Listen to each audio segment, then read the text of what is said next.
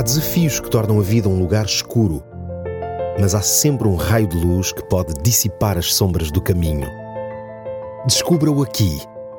Luz na escuridão com Nuno Silva.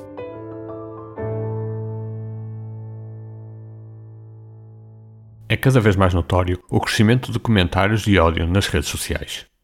A caixa de comentários de um vídeo ou publicação tornaram-se o local onde é expresso o que o ser humano tem de pior: o ódio.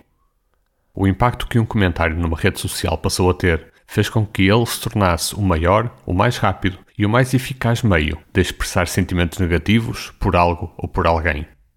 A facilidade do anonimato que as redes sociais oferecem permite que qualquer pessoa possa ofender ou denegrir alguém em poucos minutos. Por vezes, aqueles que fazem comentários de ódio nas redes sociais refugiam-se na ideia de serem defensores de um padrão ou de uma moral própria, recorrendo até à componente religiosa para defender aquilo que expressam. Infelizmente, existem pessoas que utilizam a capa da fé para realizar ataques sórdidos e cobardes a outras pessoas nas redes sociais. Hoje quero trazer-lhe alguns textos da Bíblia que, quando interligados, permitem-nos perceber qual deve ser o nosso comportamento na nossa relação com o próximo e, por consequência, nas redes sociais.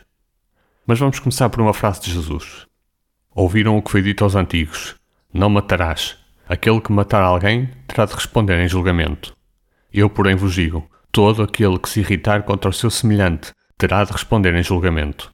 Aquele que insultar o seu semelhante, chamando-lhe imbecil, será julgado pelo tribunal, e aquele que lhe chamar estúpido merece ir para o fogo do inferno. Jesus relaciona o ato de matar com o ato da ofensa verbal.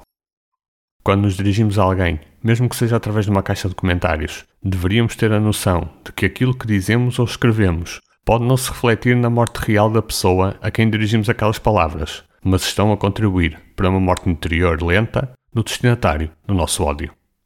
Mas de onde vem tanto ódio? Jesus disse: Quem é bom diz coisas boas, porque tem um tesouro de bondade no seu coração. Mas quem é mau diz coisas más, porque o seu coração está cheio de maldade. Cada qual fala daquilo que transborda do seu coração. Aquilo que cada um alimenta no seu coração será aquilo do qual a sua boca irá falar. Anos mais tarde, o seu discípulo João vai expressar na primeira carta para os cristãos da sua época a sua compreensão da relação entre o amor e o conhecimento de Deus. Ele escreveu: Aquele que não ama não conhece a Deus, uma vez que Deus é amor. Também Paulo, quando escreveu a primeira carta aos cristãos de Corinto, ele fez questão de falar sobre as características do amor. Deixo-lhe apenas uma delas, mas deixo-lhe também o desafio de conhecer todas elas no capítulo 3 dessa carta. Escreveu Paulo: O amor não maltrata, não procura os seus interesses, não se ira facilmente, não guarda rancor. Se estamos a ser dominados pelo discurso do ódio e da ofensa, temos de conhecer mais a Deus. É dele que vem o amor, e só o relacionamento íntimo com Ele nos vai transformar em pessoas que amam e que expressam esse amor.